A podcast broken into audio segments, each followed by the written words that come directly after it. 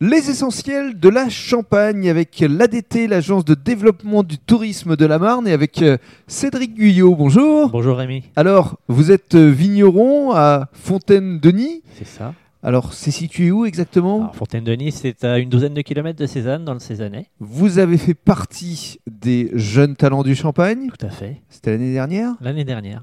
déjà. Eh oui. hein, le temps passe. Aujourd'hui, vous avez combien de cuvées à votre Alors, actif euh, j'ai trois gammes de cuvées avec euh, à peu près quatre cuvées par gamme. 4 cuvées par gamme qu'on détaillera dans le cadre du troisième podcast.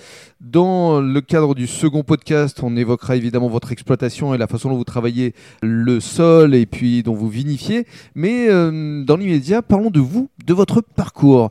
Je crois que vous avez toujours souhaité reprendre l'exploitation familiale. Tout à fait. En fait, depuis ma plus jeune enfance, j'ai toujours aimé vraiment rester dans mes cuveries avec mon père, ainsi que dans les vignes. Et je me suis jamais vraiment posé la question. C'était évident pour moi. Alors, ça veut dire que en termes d'études, vous avez d'abord euh, travaillé ici au, au lycée d'Avise, C'est ça. Si j'étais au lycée viticole d'Avise. Mhm. et puis par la suite, vous avez un peu voyagé. Voilà. Une fois que j'ai eu mes examens, euh, j'ai fait mes stages et j'ai voyagé un petit peu en Californie, dans la Napa Valley, pour faire des stages et, et découvrir euh, les différents vignobles du monde. Et puis je suis parti également dans, la- dans la côte rôtie Saint-Joseph.